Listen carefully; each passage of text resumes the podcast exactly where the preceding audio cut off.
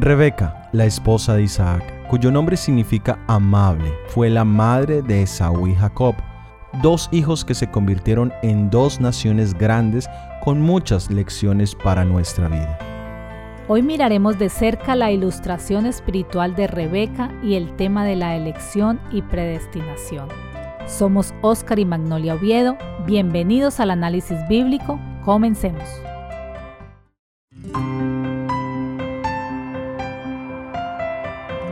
El apóstol Pablo en la carta a los romanos presenta claramente que la salvación solo se obtiene a través de la fe en Cristo Jesús y que de ninguna manera se puede conseguir a través de las obras de la ley ceremonial o de la ley moral. Pero si este es el caso, ¿qué sucede entonces con los judíos? Que en su ceguedad habían rechazado a Jesús. ¿Será que ellos se pierden? Este es un tema de bastante análisis en el mundo cristiano. Y esto genera al menos cinco visiones acerca del plan de salvación. La primera visión tiene que ver con las religiones orientales, como el hinduismo, el budismo, el jainismo, el sijismo y demás religiones de esta misma corriente. Todos ellos creen que Dios está en el hombre y que el hombre es Dios. Por lo tanto, la salvación es la búsqueda interna de ese Dios y a través de la reencarnación se puede ir ascendiendo a llegar hasta ese punto de divinidad o perfección. Existe una segunda visión que es la salvación por obras.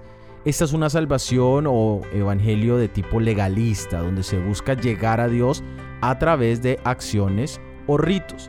Y en este encontramos también hasta el Islam, que aunque no es una religión cristiana, también cae en esta categoría porque sus cinco pilares principales enseñan, lo primero, una profesión de fe, es decir, aceptar el principio básico de que solo hay un Dios y que Mahoma es el último de sus profetas. Segundo, la oración se convierte en algo obligatorio, de manera diligente y perfecta. También tienen el elemento del zakat o el asaque, que tiene que ver con los recursos hacia los necesitados, o como algunas personas lo llaman las ofrendas o la limosna, le llaman algunos. Cuarto tenemos el ayuno en el mes de Ramadán, en el cual no se come por un mes desde las 4 de la mañana hasta las 8 de la tarde y luego de allí sí se puede comer. Quinto, la peregrinación a la Meca. Esto es para el que pueda, al menos una vez en la vida. Todas estas son acciones que garantizan la salvación o el estado correcto para poder alcanzarla. ¿Será que nosotros caemos en algunas de estas dos visiones? Tal vez tú mismo crees que eres Dios y que solo necesitas algunas retoques, solo perfeccionar ciertos elementos de tu vida y ya alcanzarías pues la perfección. Ahora, hay una tercera visión y es la salvación solo por fe. Este evangelio es el de una vez salvo, siempre salvo. Es donde si has hecho la oración de fe, ya no necesitas absolutamente nada más. Aquí básicamente Dios lo hace todo. Yo solo lo recibo y ya. No hay condiciones, no hay restricciones. La cuarta visión es la salvación de fe más obras. Aquí es donde Dios hace una parte y entonces el hombre hace otra parte. Es decir, la fe necesita la ayuda de las obras y la religión más conocida en esto es el catolicismo. Y tristemente muchas religiones protestantes también practican este tipo de creencia. Y aquí podemos de pronto estar nosotros, especialmente si yo tengo fe y luego el sentimiento es actuar y como resultado entonces estoy seguro de mi salvación. Es decir, oh, yo he creído en Jesús, pero yo guardo el sábado. Es decir, ya tengo la combinación de fe más acción. O yo, yo he creído en Dios y yo como saludablemente, soy vegano. Entonces, resultado, salvación garantizada. O yo he creído en Jesús, pero yo pago mis diezmos, mis segundos diezmos, mi ofrenda, yo ayudo al pobre. Igual, salvación garantizada. La quinta es salvación por gracia. En el libro de Efesios capítulo 2, versículo 8 al 10 nos dice, Por gracia sois salvos por medio de la fe, y esto no de vosotros, pues es don de Dios, no por obras, para que nadie se gloríe, porque somos hechura suya, creados en Cristo Jesús para buenas obras, las cuales Dios preparó de antemano para que anduviésemos en ellas. Aquí encontramos el proceso de salvación de manera clara y específica. El plan de salvación es por la gracia de Dios. No hay nada que nosotros hagamos o hayamos hecho por el cual merezcamos ser salvos. Es solo y únicamente a través de su gracia. Es por medio de la fe. El ofrecimiento de Dios es aceptado por la fe. Esta se aferra a las promesas y ofrecimiento de Dios no por obras. Es claro y enfático que no se puede merecer o ganar la salvación por ningún tipo de obras. El detalle es que uno de nuestros principales enemigos es el orgullo. Y el hecho de poder pagar por nuestra salvación nos daría el espacio para gloriarnos. O en otras palabras, enorgullecernos. Las obras son el resultado, como resultado del nuevo nacimiento, somos creados en Cristo Jesús para buenas obras. En resumen, el plan de salvación es la obra de Dios que abate en el polvo la gloria del hombre y hace por el hombre lo que éste no puede hacer por sí mismo. En la salvación encontramos el elemento de la elección como punto vital. La capacidad de elegir de manera libre es intrínseca al plan de salvación. De hecho, los judíos creen que la salvación es en última instancia mérito de Dios, pero que exige gratitud y lealtad a cambio. Esto no está lejos de ser verdad. El único detalle es que han rechazado el medio por el cual Dios ha proveído la salvación, Jesucristo. Dios es amor y una parte fundamental de ese amor es la capacidad de libre elección. No sería amor si yo estuviera forzado a amar a una persona que no quiero. Tampoco sería bueno saber que estoy predestinado a amar a una persona, porque eso mata la libre elección.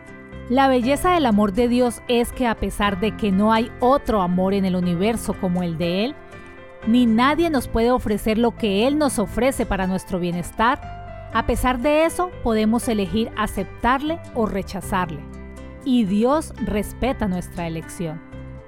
Algunos argumentan que Dios puede hacer que le amemos o que seamos salvos. Después de todo, Dios es Dios y Él puede hacer lo que Él quiera. Y sí, es verdad, Él es todopoderoso y nada lo limita. Pero también es omnisciente. Esto quiere decir que lo sabe todo. Y una de las cosas que sabe perfectamente es que un amor perfecto no forza a nadie. Y sí, Él sabe el futuro, pero no quiere decir que Él lo controla todo, especialmente en lo que se refiere a nuestra elección de salvación. En el libro de Romanos capítulo 8 se menciona la palabra predestinación. Vamos a leerla capítulo 8 versículos 28 al 30. Y sabemos que a los que aman a Dios todas las cosas le ayudan a bien.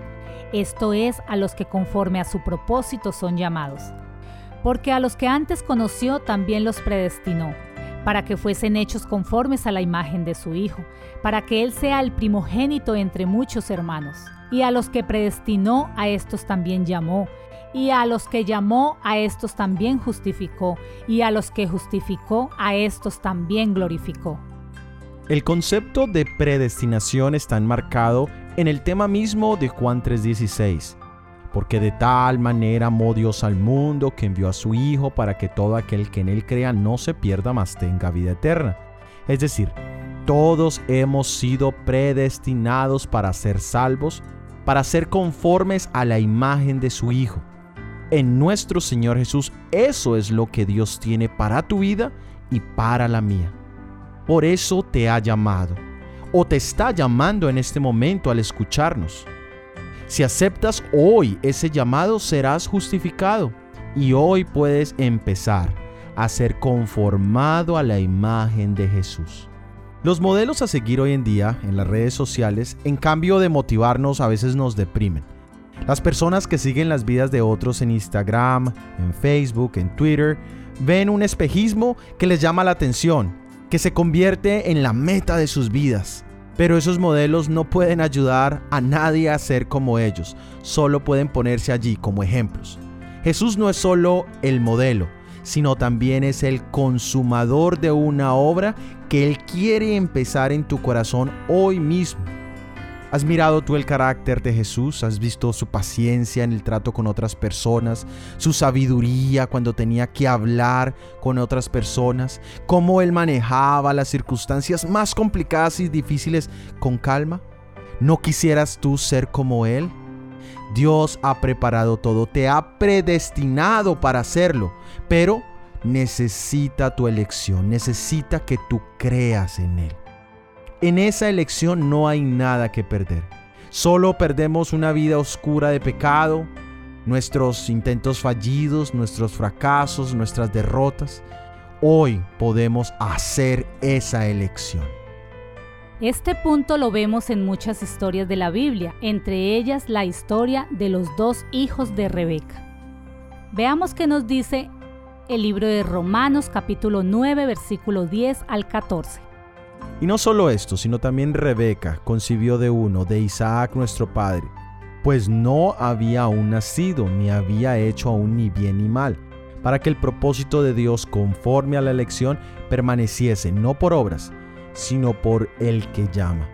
Se le dijo, el mayor servirá al menor, como está escrito, a Jacob amé, mas a Esaú aborrecí. ¿Qué pues diremos? ¿Que hay injusticia en Dios? En ninguna manera. Jacob y Esaú, los hijos gemelos de Isaac y Rebeca, representan un contraste sorprendente tanto en su vida como en su carácter. Esaú se crió deleitándose en la complacencia propia y concentrando todo su interés en lo presente. Contrario a toda restricción, se deleitaba en la libertad de la casa y desde joven eligió la vida de cazador. Sin embargo, era el hijo favorito de su padre el pastor tranquilo y pacífico se sintió atraído por la osadía y la fuerza de su hijo mayor, que corría sin temor por montes y desiertos y volvía con casa para su padre y con relatos palpitantes de su vida aventurera. Este favoritismo nos muestra los elementos de una familia disfuncional. ¿Por qué tomaron esa decisión? ¿Era acaso la voluntad de Dios? No, de ninguna manera el favoritismo es destructivo. ¿Se hubiese podido truncar la voluntad de Dios si Isaac hubiera corregido la práctica de favorecer a Esaú sobre Jacob? No, al contrario, se hubiesen evitado muchos males. Jacob, reflexivo, aplicado y cuidadoso, pensando siempre más en el porvenir que en el presente, se conformaba con vivir en casa, ocupado en cuidar los rebaños y en labrar la tierra. Su perseverancia paciente, su economía y su previsión eran apreciadas por su madre. Sus afectos eran profundos y fuertes, y sus gentiles e infatigables atenciones contribuían mucho más a su felicidad que la amabilidad bulliciosa y ocasional de Esaú. Para Rebeca, Jacob era su hijo predilecto. Dios los predestinó a ser así? Ellos, igual que nosotros, fueron formando sus caracteres día a día, decisión tras decisión. Dios conocía el futuro, pero ellos eligieron. Nosotros día a día con nuestras elecciones y decisiones vamos forjando nuestro futuro. ¿Podemos haber tomado decisiones distintas de las que hemos tomado hasta hoy? Sí, Claro, por supuesto. ¿Puedes tomar decisiones positivas hoy? Por supuesto que sí. Eso es lo que desea nuestro Dios. ¿Por qué dice la escritura entonces que Dios amó a Jacob y aborreció a Esaú? Los rasgos básicos de sus caracteres formaron dos naciones distintas y estos rasgos se acentuaron y se fortalecieron en las mismas. Dios sabía esto por eso el llamado para ser padre de la nación israelita estuvo sobre Jacob, de la misma manera en que el llamado estuvo sobre Isaac y no sobre Ismael. Una de las más grandes pruebas del poder de la elección está en el mismo origen del pecado, o lo que nosotros llamamos el gran conflicto entre el bien y el mal. Los principios del carácter de Dios, que son bondad, misericordia y amor, Estos principios debían de ser los fundamentos de toda administración en la tierra. El gobierno de Dios es moral, nada se hace en él por impulso o arrebato. La verdad siempre debe prevalecer. Todo servicio debe ofrecerse con buen ánimo y motivado por el amor a Dios. La forma en que Satanás describió el gobierno de Dios, la manera como defendió a quienes lo apoyaron, era una constante acusación contra Dios.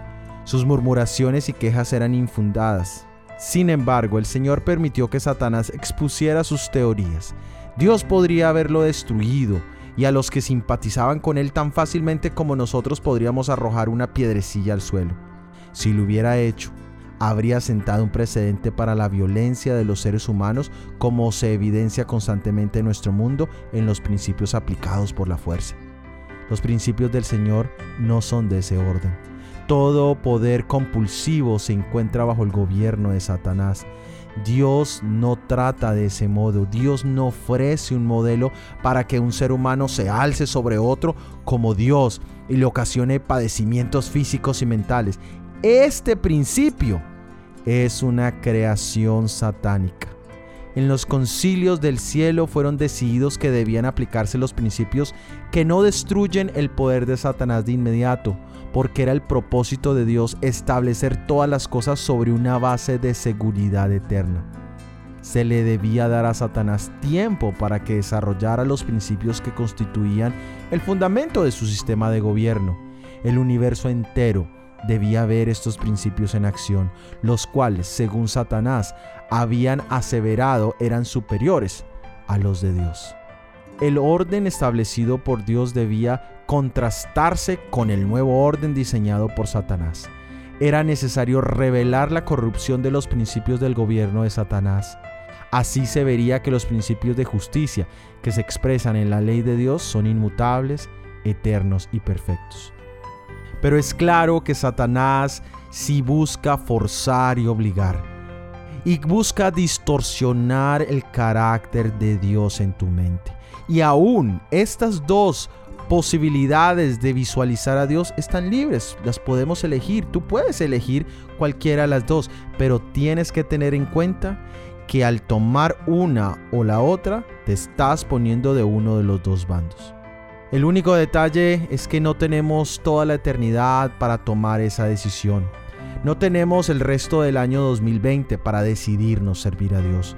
No tenemos el resto del mes de julio para tomar esa decisión. Es más, no tenemos el resto de esta semana que estaba por concluir. Solo tenemos hoy. Hoy puedes tomar esa elección de vida para vida. Gracias por haber escuchado nuestro episodio del análisis bíblico para esta semana. La próxima semana estudiaremos Raquel y los mártires. Si ha sido de bendición y quieres ayudarnos a la proclamación de este mensaje, por favor, compártelo. Déjanos tus comentarios y tus opiniones en cualquiera de las plataformas donde nos escuches. Todo ha sido producido por el Ministerio 147. Que Dios te bendiga. 阿门。